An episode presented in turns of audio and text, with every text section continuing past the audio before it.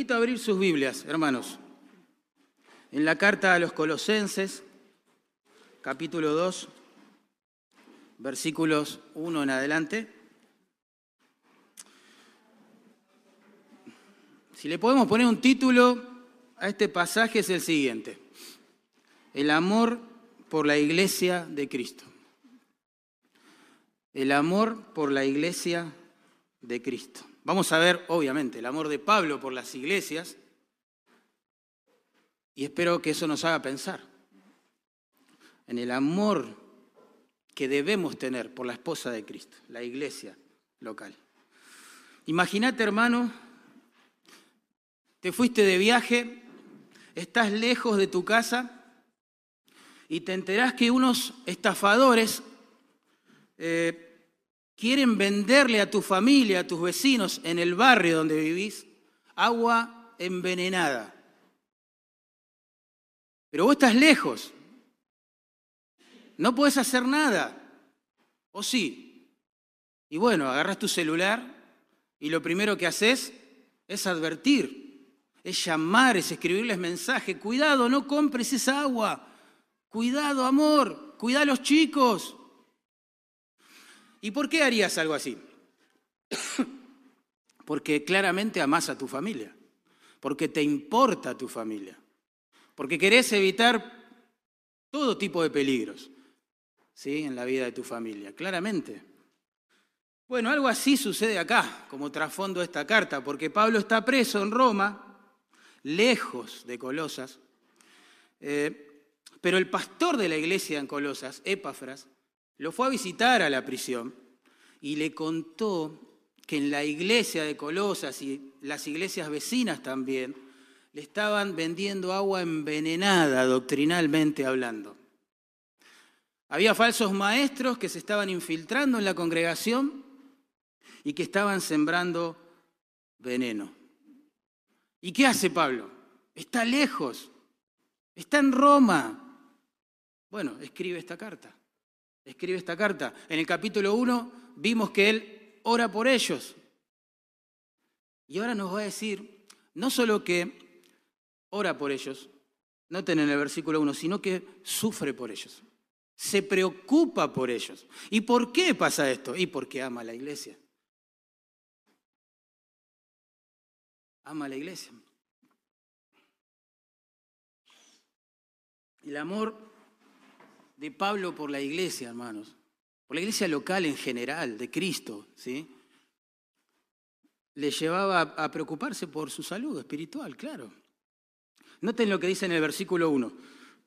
Porque quiero que sepáis cuán gran lucha sostengo por vosotros y por los que están en la Odisea y por todos los que nunca han visto mi rostro. O sea, Pablo se preocupaba por personas que ni siquiera había visto. ¿Se entiende? Él no fue el fundador de esta iglesia, ni la de la Odisea, ni la de Hierápolis, ni ninguna de la zona. Sin embargo, él ama a la iglesia de Cristo. Y sabe que alguien la intenta contaminar y reacciona en oración, reacciona escribiendo esta carta y quiere que ellos sepan que está preocupado por todos ellos. ¿eh? ¿Saben cuál era el problema acá que agravaba la situación en realidad? Era que mientras Pablo estaba preso en Roma, estos falsos maestros estaban sueltos en la congregación. Entonces yo me imagino la mente de Pablo, ¿no? Pensando, wow, ¿qué, ¿quién va a fortalecer espiritualmente a mis hermanos en esa condición? ¿Se van a mantener unidos frente a los ataques del error doctrinal? ¿Van a crecer en el conocimiento de Dios o se van a fascinar con estas nuevas doctrinas, filosofías que andan dando vuelta por ahí? ¿Seguirán siendo leales a Cristo? ¿Seguirán teniendo la mente clara a la luz de las escrituras o, o serán seducidos, confundidos por esta gente Así estaría Pablo seguramente en prisión. ¿Por qué? Porque él ama la iglesia de Cristo. Un verdadero siervo del Señor, hermanos, ama a la iglesia, ama a su esposa. No existe tal cosa como un siervo del Señor que es indiferente a lo que pasa en las iglesias. No existe eso. Es un invento nuestro, pero no existe. La Biblia dice, el que ama al Señor, ame también a su hermano. Claramente, claramente. Y Pablo sufre, sufre, claro que sí, está preocupado por la iglesia.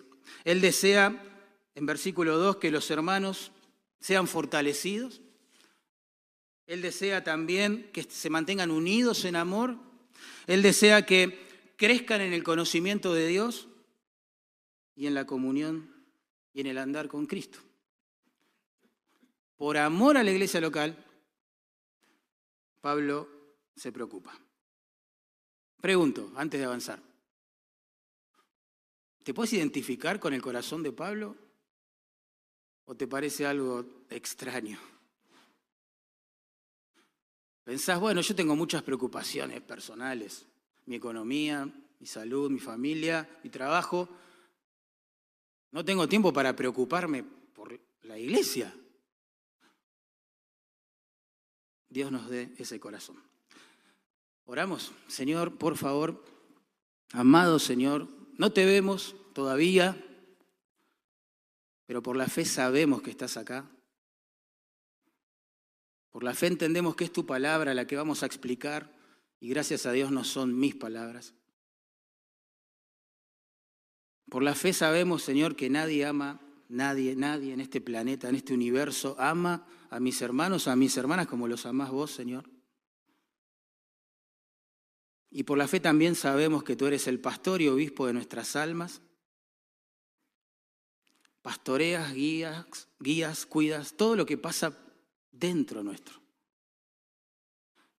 Por eso te ruego, Señor, que pastorees a mis hermanos, a mis hermanas con tu palabra como lo hiciste conmigo.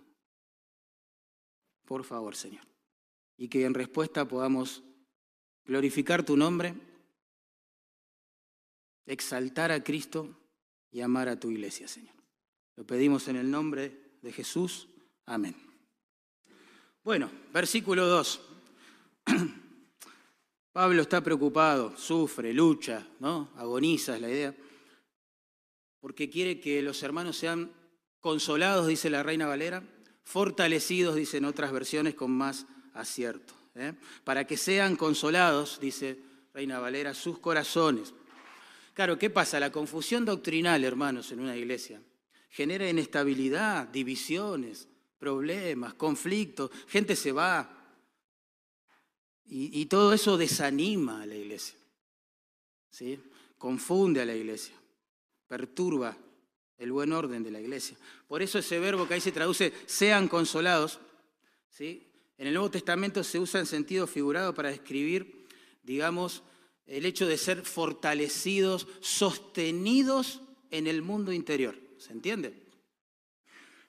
Por eso Pablo dice que sean consolados o fortalecidos, es la idea, en sus corazones, en el mundo interior.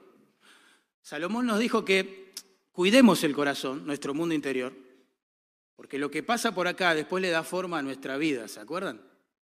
Entonces, si somos fortalecidos en el mundo interior, bueno, vamos a estar capacitados para enfrentar todas las presiones típicas del mundo exterior. Y eso es lo que Pablo desea para estas iglesias. ¿eh? Las iglesias, hermanos, no pierdan esto de vista, estaban rodeadas de falsos maestros y ellos precisaban cobrar ánimo en el Señor fuerza en el Señor para enfrentar toda esa situación. Es difícil cuando la iglesia está sufriendo la confusión doctrinal. Es difícil, son momentos de lucha, de oración, donde debemos buscar a Dios como nunca ¿eh? y fortalecernos en Él. Quizás muchos hermanos ahí en Colosas, no sé, estaban fascinados por la oratoria de esta gente por el carisma que tenían, por lo profundo que sonaban al oído, al menos sus argumentos. Quizás muchos de estos hermanos se estaban desviando del camino, otros se estarían fascinando, ¿verdad? Y, quizás abandonando de a poquito la comunión fraternal. Y saben, nosotros también, hermanos, estamos a ver, siendo atacados todo el tiempo, todo el tiempo. Vivimos en una sociedad, hermanos, que tiene una cosmovisión radicalmente diferente a la nuestra. Eh, y esto supone un constante bombardeo, ¿entienden? Este, una constante lucha ideológica, espiritual, obvio, mental, emocional. Eh, si a esto le sumamos que deserciones, digamos, de hermanos que amamos porque se están confundiendo, se están desviando de la suficiencia de Cristo para salvar, santificar y satisfacer a la iglesia. Y están abrazando otras cosas. Necesitamos ser fortalecidos, porque el peso es grande. Ahora, ¿cómo somos fortalecidos los creyentes en nuestro mundo interior? Esa es la pregunta. Pablo, sin proponérselo, ¿no? pero lo responde en Efesios capítulo 3, verso 16. Él está orando y pide esto al Señor, para que os dé a los creyentes, conforme a las riquezas de su gloria, el ser fortalecidos con poder en el hombre interior por su espíritu. Ahí está, por su espíritu. El Espíritu Santo, hermanos, es especialista en fortalecer los corazones debilitados de su pueblo. Es especialista. Miren, uno de los frutos que él produce, o una de las manifestaciones del fruto que él produce en los creyentes, es la paciencia. Es la paciencia. O, entiéndase, la capacidad de resistir bajo presión. Bien. En Juan 14, verso 16, Jesús dijo que el Espíritu Santo es el paracleto, ¿verdad? El que se pone al lado nuestro para auxiliarnos, ayudarnos, socorrernos, consolarnos, fortalecernos. El Espíritu Santo, hermanos, también usa personas para fortalecernos. Por ejemplo, en Hechos capítulo 15, versos 32, vemos que Judas, no Iscariote obviamente, Judas y Silas consolaron y confirmaron, ahí está nuestra palabra, a los hermanos con abundancia de palabras. En 1 Tesalonicenses 3, verso 2, Pablo envía a Timoteo a la iglesia para fortalecer, dice el pasaje, los corazones de los hermanos.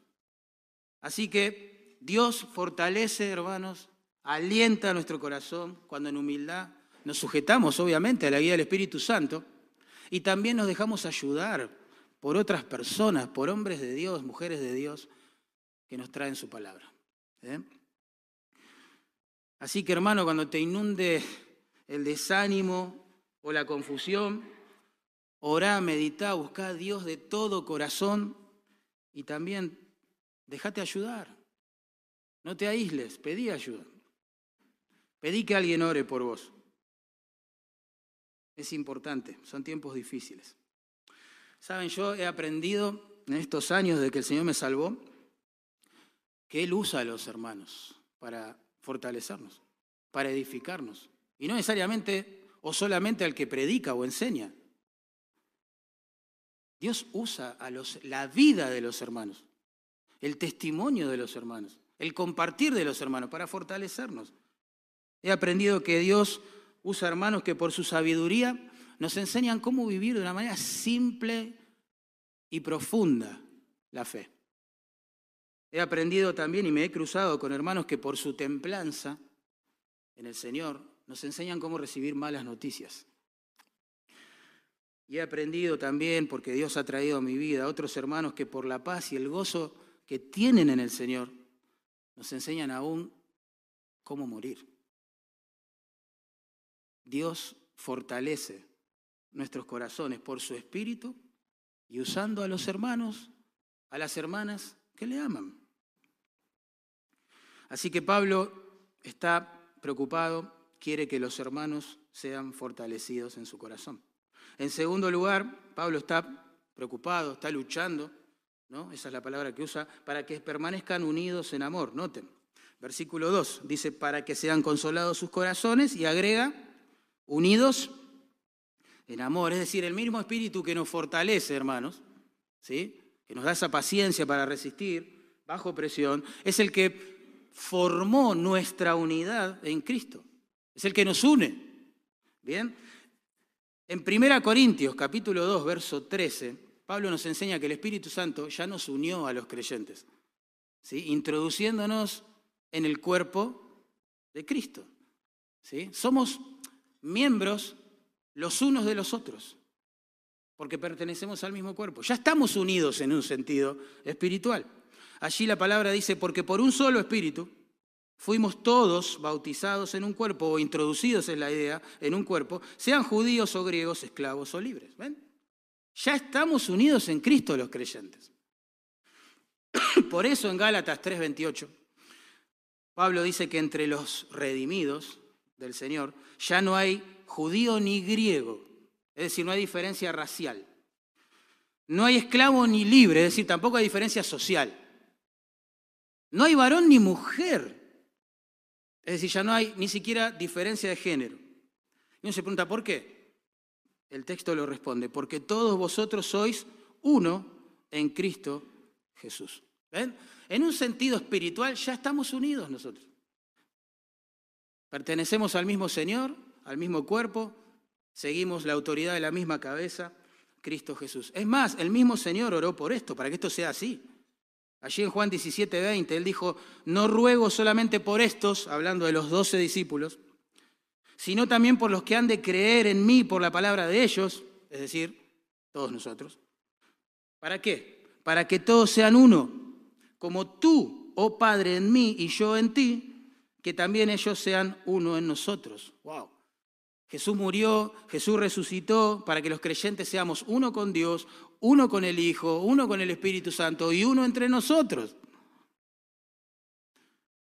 Suena raro, pero estamos unidos en Cristo Jesús, todos los redimidos. Tremendo eso. Pero claro, entonces uno se puede preguntar, ¿para qué te preocupas tanto, Pablo, entonces? Si ya estamos unidos en Cristo. Y porque el deseo de Pablo acá es que los cristianos que ya están unidos en Cristo guarden esa unidad en la práctica, en sus relaciones cotidianas, ¿sí? en el día a día, diríamos nosotros. En Efesios 4.3 Pablo establece el equilibrio. Dice así, solícitos en guardar la unidad del Espíritu en el vínculo de la paz. El texto no nos manda a formar la unidad, porque esa unidad es del Espíritu, dice el texto. ¿sí? pero sí nos manda a protegerla, sí nos manda a guardarla. Y la forma de protegerla, dice allí, es en el vínculo de la paz. Es decir, para guardar la unidad, los creyentes somos llamados a ser pacificadores. En el Sermón del Monte Jesús dijo algo hermoso acerca de los pacificadores, ¿se acuerdan? Él dijo, bienaventurados los pacificadores. ¿Por qué? Porque ellos serán llamados hijos de Dios. Nunca somos tan parecidos a Dios como cuando asumimos este rol de pacificadores. ¿eh? Los pacificadores son los que trabajan por la paz, hermanos, en resumen. Son los que ayudan a resolver los conflictos entre hermanos que a veces surgen en las iglesias. ¿Sí? Son los que piden perdón si ofendieron. Son los que conceden perdón cuando los han ofendido. No se le caen los anillos espirituales, por eso. Porque quieren ser pacificadores, quieren glorificar a Dios desde este lugar. Los pacificadores son los que dan el primer paso en la reconciliación de las relaciones cuando se han roto. ¿sí? Los pacificadores son los que restauran. Los pacificadores son los que se humillan. Son los que ceden derechos, pero para ganar a Cristo y al hermano. ¿Sí? Son los que aman más al hermano que a su propia opinión. Esos son los pacificadores. Y Pablo tenía miedo de que estos falsos maestros, estas doctrinas fascinantes al oído, eh, los enfrentaran entre ellos. Y por eso dice, ay, cómo quisiera verlos unidos en amor. De hecho, el participio que ahí se traduce unidos se relaciona a modo de causa y efecto con el verbo fortalecido. Es muy interesante eso, el verbo anterior. Esto significa que la fortaleza espiritual se alimenta también de la unidad eclesial. ¿Se entiende lo que quiero decir, no? Lo voy a decir de otra forma. La iglesia, la unidad de la iglesia, es uno de los medios de gracia que Él nos dio para fortalecer nuestras vidas espirituales. O lo voy a decir de otra forma, para que sea más claro todavía. Es muy difícil, muy difícil que vos y tu familia sean fortalecidos espiritualmente en contra de las presiones y las pruebas y el error doctrinal si viven aislados del cuerpo. ¿Se entiende? Es muy difícil. Yo diría que es imposible que vos y tu familia sean fortalecidos en las pruebas si viven amargados, si viven resentidos con los hermanos de la iglesia. Es lógico. Es imposible que sean edificados por la palabra de Dios si ustedes no respetan a quienes les enseñan la palabra de Dios. Es imposible recibir el consejo de prudencia en la iglesia si no valoramos a los consejeros que Dios puso en la iglesia. ¿Se entiende? Entre el emisor, digamos, y el receptor se interpone este tipo de pecados y hacen que la bendición de la unidad y la comunión fraternal no llegue a nuestras vidas. Tremendo. Un joven, hijo de creyentes, contrajo una enfermedad terminal. Estaba en sus últimos días, según los médicos, y sus padres le rogaban, le rogaban encarecidamente que se volviera a Dios en arrepentimiento y fe, que confíe en Jesús para la salvación de su alma. Pero el joven se resistía, se resistía. Entonces su mamá, desesperada, con lágrimas en los ojos, le dijo, hijo, ¿querés que llame al pastor de la iglesia para que hable con vos acerca de esto? Y el hijo le dijo, no, no quiero saber nada con el pastor. Entonces la mamá, entristecida, dice, bueno, hijo, está bien. ¿Querés que llame al, hermano que trabaja con los jóvenes en la iglesia? Capaz que te vas a entender mejor con él. No quiero saber nada con el que trabaja con los jóvenes de la iglesia, respondió el hijo. Entonces la mamá irrumpió en llanto, quebró su corazón y sin filtro le pregunta al hijo, hijo, te estás por morir. Sin Cristo, te vas a ir al infierno por toda la eternidad. Y no querés hablar con nadie de la iglesia que te ayude a resolver, a restaurar tu relación con Dios. ¿Saben lo que le respondió este joven? Dijo, ¿y por qué tendría que recibirlos? ¿No decían ustedes que ellos eran legalistas, elitistas, y que no amaban a las personas? Acá tenemos un cuadro vívido de padres siendo de tropiezo la vida espiritual de sus hijos. En cada almuerzo, en cada cena, en cada reunión familiar con sus comentarios. La bendición de la unidad con los creyentes hay que guardarla porque es un tesoro. Es un tesoro que Dios nos dio, hermano. No tiene precio caminar en este peregrinaje por este mundo caído en compañía de hermanos y hermanas fieles, amorosas del Señor. No tiene precio. No rompas eso. Pablo, en tercer lugar, está preocupado, lucha, agoniza su expresión para que crezcan en el conocimiento de Dios también. Fíjate, versículo 2, la tercera parte. dice, para que sean consolados sus corazones, unidos en amor y agrega, hasta alcanzar todas las riquezas de pleno entendimiento, a fin de conocer el misterio de Dios el Padre y de Cristo, en quien están escondidos todos los tesoros de la sabiduría y del conocimiento. Y esto lo digo para que nadie os engañe con palabras persuasivas, porque aunque estoy ausente en cuerpo, no obstante en espíritu estoy con vosotros, gozándome y mirando vuestro buen orden y la firmeza de vuestra fe en Cristo.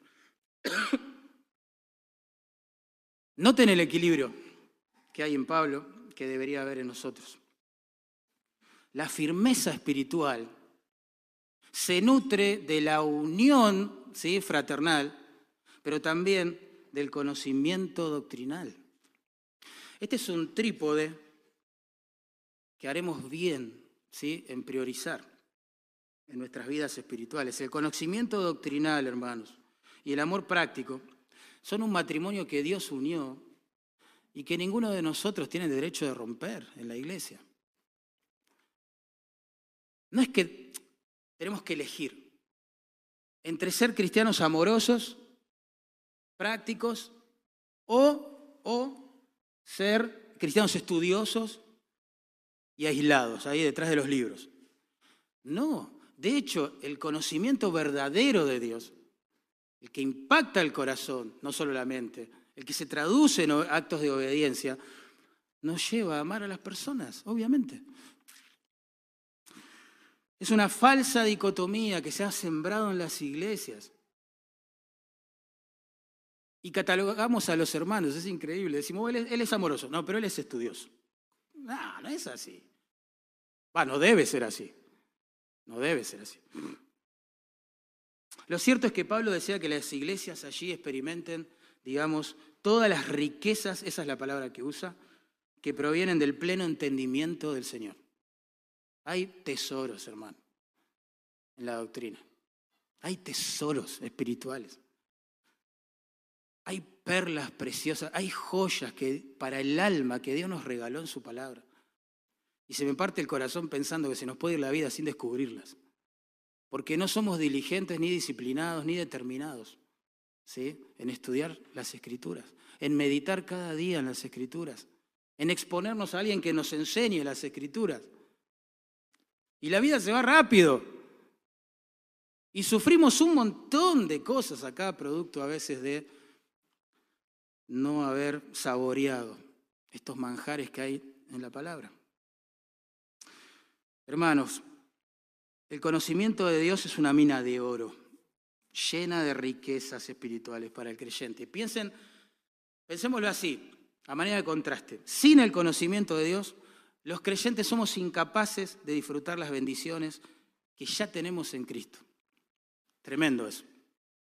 Por ejemplo, un creyente que vive dudando de su salvación, porque claro, ve su pecado, sus luchas, sus subidas y bajadas, obviamente, sus fluctuaciones, pero a la vez está desenfocado o no conoce la doctrina de la justificación por la fe en Cristo. No va a poder disfrutar de la paz, de Dios, del amor de Dios, del perdón de Dios, de la restauración de Dios. Va a estar inquieto con Dios hasta el último día que esté aquí en la tierra. Qué pena, qué pena, Dios ya nos dijo cómo enfrentar nuestro pecado, cómo lidiar con nuestras luchas. Qué pena.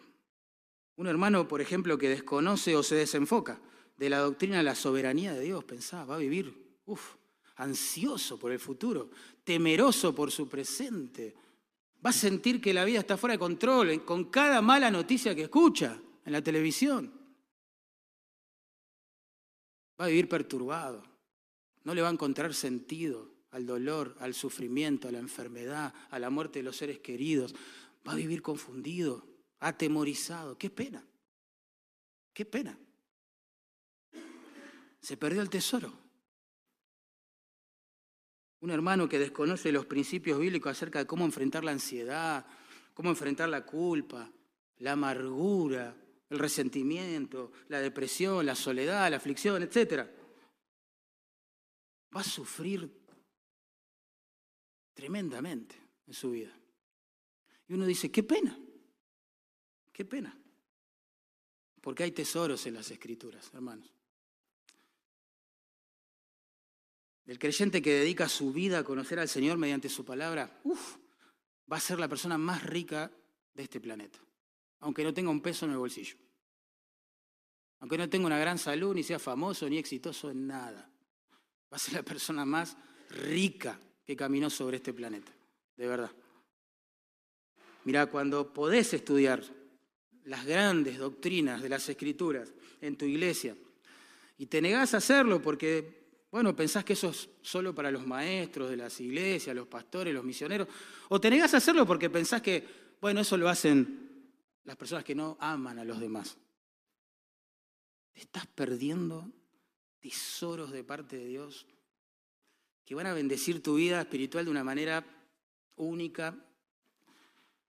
Reconsidera esa postura si es que la tenés. ¿eh? Por favor. Cuando decís no al conocimiento y al discernimiento bíblico, le estás diciendo no a los tesoros espirituales que Dios quiere darte, a vos y a tu familia por extensión. Pablo va un paso más y dice, a fin de conocer el misterio de Dios el Padre y de Cristo. Esa expresión describe el propósito ¿no? del conocimiento. Claro, porque acá había una herejía particular dando vuelta en Colosas, por eso esta meta particular para ellos, ¿no? este deseo de Pablo para esta iglesia. Los herejes estaban confundiendo a la iglesia, después lo vamos a ver más adelante, cuando sigamos explicando el capítulo 2, pero estaban confundiendo a la iglesia con una doctrina que tenía mil aristas, ¿sí? Pero en esencia atacaba la suficiencia de Jesús y de su palabra para salvar al incrédulo, santificar a los creyentes y satisfacer a la iglesia, el alma de la iglesia. Ellos decían que sí, Cristo es importante, pero también necesitamos guardar la ley. Sí, Cristo es importante, pero los ángeles tienen que mediar entre Dios y nosotros. Sí, Cristo es importante, pero nuestras obras son más aún importantes. Cristo es importante, pero yo me tengo que autoflagelar el cuerpo para que Dios me acepte. Y decían cosas como estas. Entonces Pablo dice, no, no, yo sufro porque quiero que crezcan en el conocimiento de Dios y agarren este tesoro que acá lo llama el misterio de Dios, el Padre y de Cristo. Un misterio en las escrituras, recuerden hermanos, no es algo misterioso, propiamente dicho, sino que es un conocimiento que está velado por un tiempo por Dios y que en otro momento Él, porque es bueno, quiere darlo a conocer. ¿Sí? Es una verdad retenida y revelada, ¿se entiende? Eso es un misterio. Y acá el sustantivo Cristo está en aposición con el sustantivo misterio. No importa eso. Lo que importa es lo que esto significa. Cristo es el misterio de Dios. Eso es lo que significa. ¿Sí? O sea que la verdad oculta, vamos a decirlo así, por siglos, que ahora se da a conocer es que en Jesucristo el Padre, Dios el Padre, el Dios invisible, se hace visible. Que Dios llega al hombre en la persona de Cristo. Uf, tremendo. Pablo hace referencia a este misterio también en 1 Timoteo 3:16. Dice así, indiscutiblemente grande es el misterio, ahí está, de la piedad. ¿Cuál es? Dios fue manifestado en carne. Pensá eso un segundo. Eso es Navidad, ¿no? Lo que celebramos en Navidad. Dios fue manifestado en carne, cuerpo humano. Dios humanado. Ese es Jesús. ese es el misterio de Dios. La persona de Cristo. ¿eh? Cristo es el Dios invisible, manifestado en carne. En Hebreos 1.3, Jesús es el resplandor de la gloria de Dios. Pensad en esa frase, el resplandor de la gloria de Dios. Qué ejemplo precioso para ilustrar esta verdad. Porque así como los rayos del sol acercan su luz, su energía, su calor a las personas, Cristo atrajo la verdad de Dios, la gloria de Dios, la gracia de Dios a los pecadores. Y Pablo quiere que esta iglesia en particular, por los peligros particulares que enfrentaba, puedan saborear los tesoros que hay en la persona humanada de Cristo. Cristo es suficiente. ¿Hay algo más suficiente para salvar a un pecador que Dios se haga hombre y muera en lugar de ellos? ¿Quién puede satisfacer la justicia de Dios si no es el propio Dios? Entonces Pablo dice, quiero que conozcan este misterio. Por favor, agarren todas las riquezas que hay en el Evangelio. No se queden con cuatro puntitos en el Evangelio. Profundicen, conozcan a Cristo, estudien lo que Dios hizo en Cristo. ¿Qué pasó en esa cruz? ¿Por qué? ¿Para qué? ¿Qué se logró? Ese es el sufrimiento de Pablo. Se muere en su corazón. Por... Quiere que todos los creyentes aprecien, valoren, sean disciplinados y determinados en el conocimiento de Dios. Jesucristo, hermanos, Dios con nosotros, y esto es suficiente. Jesucristo es Dios hecho hombre. Como dice por allí un libro, Dios en sandalias. Dios comiendo con los pecadores. Él es Dios bendiciendo a los niños. Tremendo, pensá la deidad trascendente, bendiciendo niños. Es Dios enseñando la Biblia a las personas. Es Dios llamando al arrepentimiento a las personas. Es Dios caminando con sus torpes discípulos, teniéndoles paciencia. Es Dios llorando por la muerte de su amigo Lázaro en un velorio. Es Dios con túnica, hermano. Pero también es Dios vendido por 30 piezas de plata. Dios traicionado por dinero. Dios abandonado por sus seguidores. Dios azotado. Cristo es Dios escupido en el, en el rostro. Cristo es Dios clavado a un madero. Tremendo. Cristo es Dios dejándose azotar. Cristo es Dios dejándose insultar. Cristo es Dios crucificado. Cristo hizo todo eso para salvar a los pecadores. No hay nada fuera de Cristo que ofrecer. Ese es el misterio de Dios, la persona de Cristo, hermano. Encarnada, muerta, sepultada y resucitada para tu justificación, para mi justificación. No necesitamos más nada. Y ese es el punto de Pablo. Por eso en verso 3 agrega, en Él, en Cristo, ¿en quién? En Cristo, ¿no? Están escondidos todos los tesoros de la sabiduría del conocimiento. Esta gente venía con aires de sabiduría y de intelectualidad, argumentando cosas esotéricas, filosóficas, antropológicas, antropocéntricas, históricas. Después lo vamos a ver todo esto, es así. Y la gente, me imagino, quedarían con la boca abierta, wow, ¿cuánto sabe este hombre? Wow, el evangelio que nos predicó Epafras me parece demasiado sencillo ya. Este, hay que seguir a este hombre. Wow, ¿cómo habla? ¿Entienden? Y entonces Pablo le dice, no, muchacho, no, los tesoros de la sabiduría, del conocimiento, están en Cristo. No se dejen fascinar, están en Cristo. El sustantivo ahí que se traduce conocimiento se usa para describir un conocimiento exacto, preciso, pleno de la verdad. Y el sustantivo que se traduce sabiduría describe, por un lado, el conocimiento de Dios, pero que se traduce en una conducta devota, práctica. ¿Sí? Por lo tanto, en Cristo están escondidos todos los tesoros suficientes para conocer a Dios en forma plena y para vivir una vida agradable al Señor.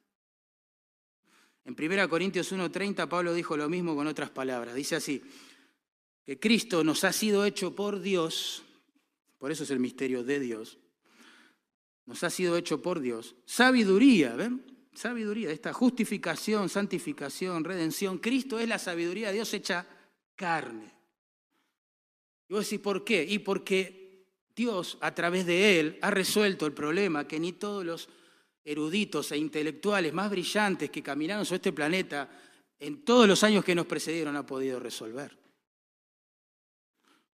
Porque hermanos, ni toda la sabiduría, la intelectualidad, la erudición de los grandes pensadores de la historia, condensada, le han podido dar al hombre perdón de pecados, vida eterna, reconciliación con Dios, esperanza para después de la vida, propósito real para vivir, un conocimiento de dónde ha venido y para qué está acá. Pero el cristiano más simple, más sencillo, que quizá aprendió a leer con las escrituras, ya sabe todas estas cosas, porque tiene a Cristo. Y en Cristo están escondidas todos los tesoros de la sabiduría y del conocimiento. Cristo corrió el velo, nos aclaró el panorama, respondió nuestras preguntas, se acabó la búsqueda. Hermoso, hemos bebido de Él, ya no hay sed. Tenemos sed solo para conocerlo más, a Él. No buscamos más nada, no necesitamos más nada. Solo en Cristo hay salvación. Solo en Cristo hay santificación. Solo en Cristo hay gozo, satisfacción para el alma del creyente. Verso 4. Uno se pregunta, o le pregunta a Pablo, che, Pablo, se te está yendo la mano.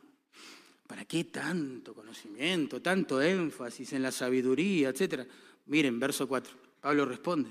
Y esto lo digo para que nadie os engañe con palabras persuasivas. La iglesia que no estudia las escrituras es engañada con palabras persuasivas. El creyente individual que no estudia las escrituras tarde o temprano es engañado. Y eso afecta su vida cristiana, eso afecta la forma en que dirige su familia, eso afecta la manera en que observa, contempla su trabajo, eso afecta cada examen que tiene que dar en la facultad. Eso afecta la manera en que recepciona el dolor, la aflicción, la enfermedad, la deslealtad, la ofensa, etcétera, etcétera, etcétera. Es tremendo. ¿Se acuerdan las palabras inmortales del profeta Amós, no? Mi pueblo pereció, ¿por qué? Estudiar la Biblia no es ser legalista, hermano. Enfatizar la santidad de Dios no es ser legalista. Querer organizar una iglesia como la Biblia dice que se debe organizar no es ser legalista. No es poco amor por la gente, no es poco interés, es el verdadero amor por la gente. Pues la gente necesita a Cristo a Cristo, el mayor tesoro, Cristo. Muchas instituciones en este planeta pueden ofrecer muchas cosas buenas para la gente. Solo la iglesia redimida puede ofrecer el verdadero tesoro para esa gente, que es Cristo. Cristo. ¿De qué le sirve al hombre ganar el mundo, dijo Jesús, si muere y pierde su alma?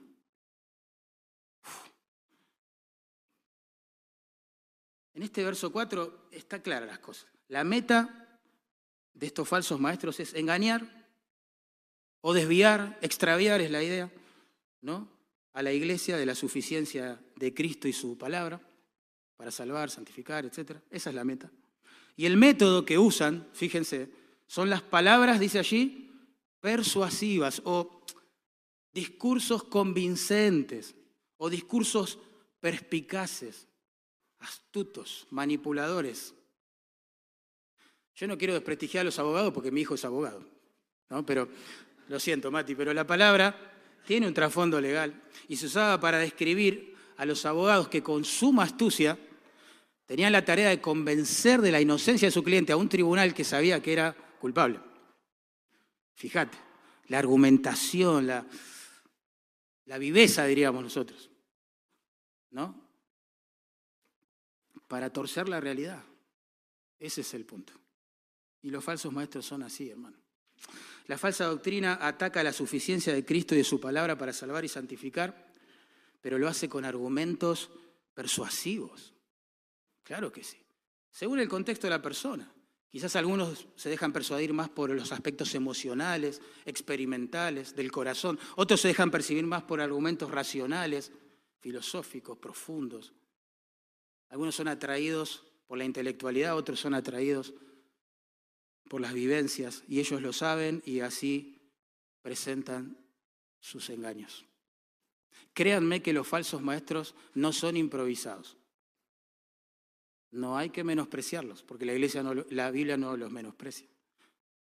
Son lobos vestidos de ovejas. Pedro dijo, van a venir. Judas, escribiendo su carta unos años después de Pedro, dijo, ya están entre vosotros. Llega, hermano. Claro que sí. De hecho, los más antiguos recordarán, pero un ex miembro de nuestra iglesia negó la suficiencia de Cristo para salvar, para santificar públicamente y por las redes, tomando como base de autoridad para su nuevo evangelio o creencia los escritos de algunos padres de la iglesia. Él desplazó la autoridad de la revelación de Dios, a un costado, la Biblia, y en su lugar puso los escritos de algunos de los padres de la iglesia que por supuesto se han contradecido entre sí, se han contradicho entre sí de una manera tremenda. Sobre frases y argumentos de los padres de la iglesia, este hermano, este, no hermano, este amigo que yo tenía en el Señor antes, se volvió un evangelio por obras. a un sistema sacramental atado a la iglesia para la salvación. Hoy dice ser un apologista de ese falso evangelio. Y suena muy interesante lo que dice, porque apela a la historia de la iglesia con todas sus falencias, contradicciones, perplejidades, aciertos, errores. Y eso fascina, fascina. Presenta nombres de padres de la iglesia que uno dice, wow, no sabía nada de este hombre. Me voy a poner a investigar por internet quién es, quién fue, quién dijo. Así entra el error. Así. Son, tiran como anzuelo según la carnada, según el pez, perdón. ¿no? Leen al pez y dicen, bueno, acá vamos por la intelectualidad. Leen otro pez y bueno, acá vamos por las vivencias, las experiencias religiosas, místicas, los milagros, vamos por allá, vamos por acá. Lo cierto es que el conocimiento de la palabra es como una alarma que resuena en la conciencia del creyente y le ayuda a detectar peligro, peligro. Hay algún lobo vestido de oveja, acá hay algo que no cierra, lo que está diciendo no está bien, no es correcto, no es bíblico, mm, no glorifica a Dios. ¿Qué pasa? Discernimiento.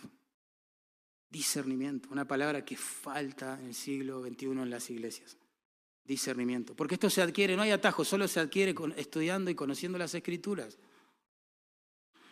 Es fácil llegar a conclusiones no bíblicas porque nuestro corazón nos engaña.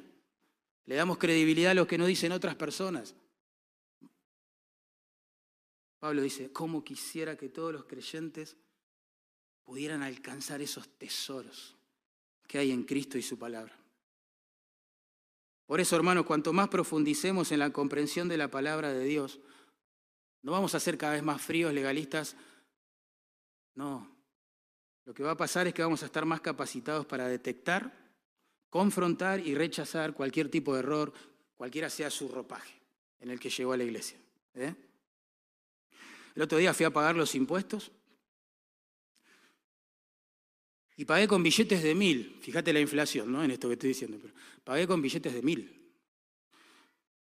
Y la cajera me llamó la atención tomó una fibra que yo nunca había visto antes, una fibra especial, ¿no? Y comenzó con ella a hacer trazos sobre el billete, sobre cada uno, mejor dicho, de los billetes. Y yo la miraba, digo, ¿qué está haciendo?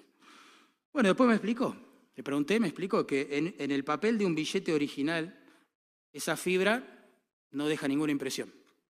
Pero en el papel de un billete falso, el trazo de la fibra se hace visible. ¡Wow! Y esto me hizo pensar a lo que Dios hace en su iglesia con las escrituras. El conocimiento de Dios es como esa fibra. ¿sí? Nos ayuda a reconocer y a rechazar toda doctrina falsa que se quiera introducir en la iglesia. Verso 5, Pablo avanza un poco más y dice, porque, aunque estoy ausente en cuerpo, recuerden que Pablo está preso, no está en la iglesia con ellos. No obstante, en espíritu estoy con vosotros gozándome y mirando vuestro buen orden y la firmeza de vuestra fe en Cristo. En otras palabras, Pablo está ausente de la iglesia, pero él confía, como sabe que la palabra está presente en la iglesia, que va a ordenar y va a afirmar esa iglesia. Esa es su esperanza. ¿Sí? Una iglesia fortalecida en el Señor, unamos todos los cabos, unida en amor, que se preocupa por alcanzar los tesoros que hay ¿no? en el conocimiento de Dios, va a poder hacer frente al error, claro. Aunque no esté Pablo en ese caso. O en nuestro caso, aunque no sé, los pastores el día de mañana, si hay una persecución, estén todos presos y no nos puedan enseñar las escrituras.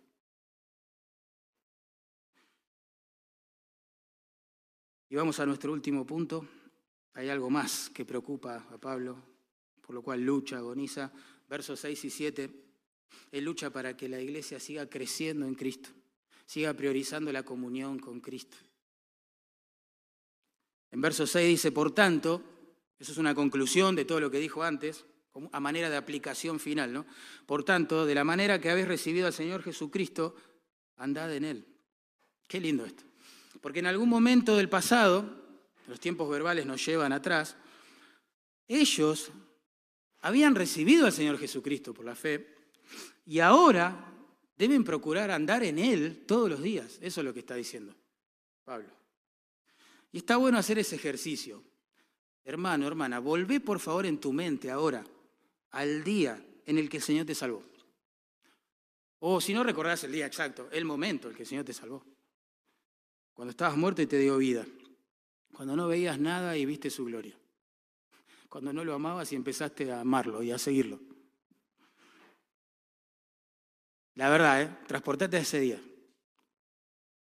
Gozo, el gozo de ser perdonado o no. Le querías contar a todo el mundo, ¿o no? Que Cristo te había salvado. ¿Sí o no? La tira más rápido nuestro corazón. ¿Te ibas a imaginar en ese momento y en ese contexto que Él no era suficiente para salvar? ¿O que Él no era suficiente para santificar tu vida? ¿O que Él no era suficiente para satisfacer, llenar de gozo y paz tu alma? No, de hecho descubriste la vida por gracia de Dios. Ni se te iba a cruzar por la mente que iba a haber algo más profundo, más atractivo, ¿sí? Que Cristo. Nunca se te iba a ocurrir eso. Pero pasan los años y quizás se te empieza a ocurrir. Pero en ese tiempo, hermanos, cuando recibimos al Señor Jesús y Él nos abrazó a nosotros, eh, ni pensábamos en algo así. Solo dábamos gracias, ¿o no? Gracias Dios. Ahora quiero que mis amigos, todo el mundo te conozca. Ellos ya, igual que nosotros, comprobaron en el pasado que Cristo es suficiente para salvar. Cristo fue, es suficiente para santificar. Cristo es suficiente para satisfacer el corazón de las ovejas. Y que en el presente ahora nos vamos a dejar fascinar por otra cosa. Vamos a cambiar la suficiencia de Cristo y de su palabra para santificar, salvar, etcétera, por la sabiduría de los hombres. Porque supuestamente hoy se escriben libros que traen sabiduría nueva de parte de Dios que la iglesia, no sé, no tuvo acceso por 20, por 20 siglos. Porque a alguien se le ocurre escribir algo nuevo y reinventar el cristianismo. Y se le ocurre mezclar sabiduría de Dios con la sabiduría del hombre y hacer un combo y pum, decir, este es el cristianismo verdadero.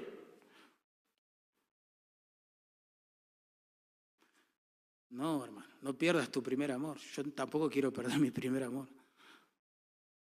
Que Dios nos ayude a vivir y morir entendiendo y saboreando, disfrutando de Cristo suficiente para salvar, santificar, satisfacer el alma de los creyentes que vamos a cambiar el Evangelio de Cristo muerto, sepultado, resucitado para nuestra justificación por un Evangelio terapéutico que se ha propuesto solo sanar los traumas emocionales de las personas. ¿De qué le sirve a una persona sanar sus traumas y después se muere y se va al infierno, hermano? Pensemos en estas cosas. Y lo lindo de esto es que cuando uno cree en el Señor, el Señor sana todo por dentro, obviamente. ¿Qué vamos a cambiar el Evangelio de Cristo crucificado por un Evangelio de prosperidad material? ¿Qué? Como si Jesús hubiera dado su vida para que tengamos más plata en el bolsillo o en la cuenta. ¿Qué es eso? Jesús no tenía ni dónde recostar la cabeza, hermano. Vamos a cambiar el Evangelio de Cristo crucificado por el Evangelio de la moralidad religiosa, que le encanta establecer reglas en las iglesias que nadie puede cumplir para que todos se sientan culpables y se queden vulnerables a todo tipo de manipulación? ¿Qué? ¿Vamos a volvernos legalistas? Eso es lo que está diciendo Pablo. Por el contrario, por el contrario, anden cada día en Él es la idea. Caminen con Él, trabajen pero con Él, vayan a estudiar pero con Él, si van a servir a alguien, háganlo en su nombre. ¿eh? Por favor, vivan a Cristo como aquel día en que Él los salvó. Que volvías a tu casa cantando alabanzas, que te despertabas una hora antes para hablar con Él. Que no te aburría las escrituras, eran tu alimento. Bañabas la Biblia con lágrimas de asombro. Tenías un sabor dulce aún en medio del dolor. ¿Te acordás? Cuando Cristo era todo para vos. Pablo dice, no cambien eso. Por nada, por nadie. No compren ninguna mentira. Los verdaderos tesoros están en una relación íntima, personal, con aquel que nos salvó. Desayunen hablando con Cristo. Yo me lo imagino así hablando de Pablo. Vayan a dormir pensando en Cristo. Enfrenten las pruebas, el dolor de la mano de Cristo. Traten con su pecado, con sus torpezas, caídas, debilidades, frustraciones espirituales, a la sombra de la cruz de Cristo. Si no, ¿cómo vas a tratar todo eso? Tus culpas, llévalas a la cruz de Cristo, si no, ¿cómo las vas a trabajar? ¿Quién te puede quitar la culpa del alma? Si no solo aquel que murió para llevársela lejos. Hermanos, todo esto nos tiene que llevar a pensar. Si amamos a Cristo, vamos a amar a la iglesia. No hay vuelta. No existe tal cosa como, bueno, yo amo a mi Señor, me emociono con mi Señor, derramo lágrimas por mi Señor, pero no soporto a los cristianos. O no me gusta congregarme, o no me gusta ir a las reuniones. No existe eso. Si amo a mi Señor, Él me va a impulsar a amar a su pueblo, a sus hijos, a sus hijas, a los redimidos. Y vos decís, bueno, pero es fácil amar al Señor, Él es perfecto, santo, etc. La iglesia no. La iglesia no es como el Señor, ¿o sí? Bueno, estamos en proceso, pero no lo somos, claramente. Bueno, es verdad, no existe la iglesia perfecta. Si alguien viene a Carapacha pensando eso, bueno, ya se va a desilusionar rápidamente. No existe la iglesia perfecta. Es cierto, pero sí existen las iglesias que se comprometen a crecer en Cristo Jesús. Eso sí existe. Sí existen iglesias reformadas, pero que saben que se tienen que reformar todo el tiempo, hasta que Cristo venga a buscarlo. ¿Se entiende? Y esa iglesia, la real, es la que tenemos que amar, porque es la que amó Cristo. Todos tenemos una, idea, una iglesia ideal en la mente, a la cual nunca vamos a amar, porque nunca la vamos a encontrar. Siempre nos vamos a decepcionar, siempre nos vamos a desilusionar. Nuestra fe va a caer, flaquear. Pero la esposa de Cristo es hermosa. Es un milagro de la gracia. ¿sí? Respirando sobre esta tierra. Por eso, hermano, yo te pregunto, ¿amás a tu iglesia local? Qué pregunta, ¿no? Yo sé que Carapa tenemos muchos defectos, muchas cosas que mejorar, todos nosotros, pero amás a tu iglesia. La real, ¿eh? No la ideal. La carapa real, digámoslo así. Amás a esa iglesia. Cuando hablamos de iglesia, hablamos de tus hermanos, el que tenés al lado. No hablamos de amar este edificio, ¿no? Amás a tus hermanos. ¿Te preocupa la firmeza espiritual de tus hermanos? ¿Te preocupa guardar la unidad en amor con los hermanos? ¿Te preocupa el crecimiento en el conocimiento de Dios de los hermanos? ¿Te congregás fielmente y no a regañadientes? ¿Orás por la iglesia? ¿Recibís la enseñanza, el consejo, la instrucción de las personas que Dios nos regaló para ese fin? ¿Te preocupás en resolver los conflictos pendientes? ¿En ser un pacificador, una pacificadora? ¿Usás tus dones para servir a otros en el contexto de la iglesia local? ¿Te capacitas en tu iglesia local para servir a otros mejor con la palabra? ¿Hablas bien de tu iglesia? Cuando estás relajado hablo, ¿eh? no acá adentro. Acá todos hablamos bien de la iglesia, obviamente. Pero digo cuando estás relajado, ¿viste? Y alguien te pregunta, che, ¿qué onda la iglesia?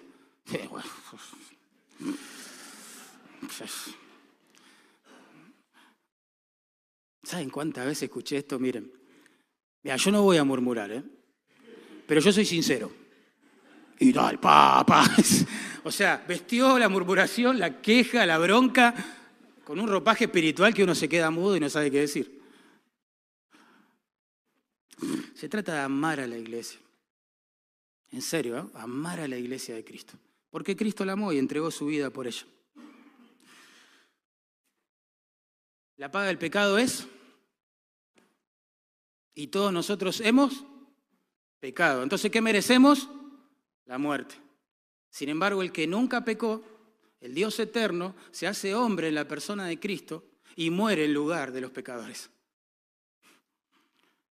Asombroso, asombroso. Dios en su justicia tiene que castigar tus pecados y los míos. Pero en su misericordia decidió castigar a su Hijo en tu lugar. Y vos no se lo pediste, y yo tampoco. Ni habías nacido cuando quiso hacerlo. Yo tampoco. Eso es el Evangelio.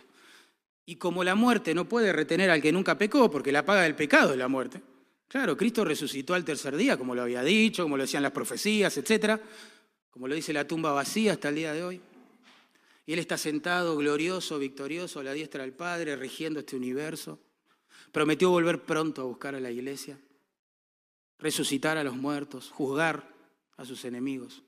Pero antes de hacer todo eso y de establecer su reino, Él llama a todos los hombres y a todas las mujeres en todo lugar que se arrepientan, que se vuelvan de sus pecados y se conviertan en discípulos de Cristo por la fe.